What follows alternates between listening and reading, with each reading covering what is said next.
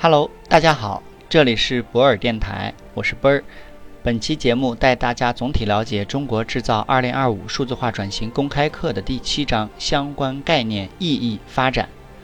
本章共分五大部分：一、数字化转型的相关概念；二、企业数字化转型的内涵；三、企业数字化转型的主要目的、意义；四、掌握科技治理方法。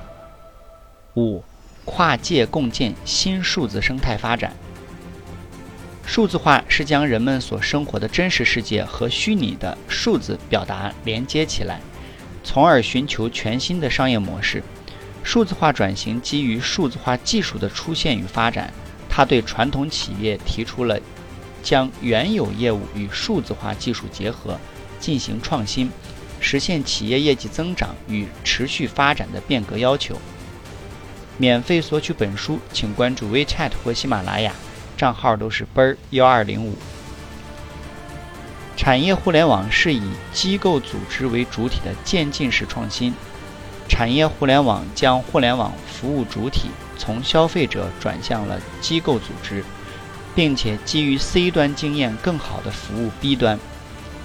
其目的不是也不可能替代其他产业，而是协同升级。给其他产业提供新动能，焕发新生。因此，创新不应该盲求颠覆式，而更需要遵循产业与行业客观的商业规律和问题，在此基础上进行渐进式创新。产业互联网不是某项单一的技术，而是以数据作为基础资料，综合运用互联网、移动互联网、物联网、大数据、云计算。人工智能等下一代信息技术来促进传统产业转型升级，同时带动新兴产业发展。产业互联网内含了工业互联网、互联网加、智能加等新概念内容，是对未来经济发展重点方向更整体化的表述。工业互联网和产业互联网是组成关系，互联网加和产业互联网是延展关系。智能家和产业互联网是要素关系。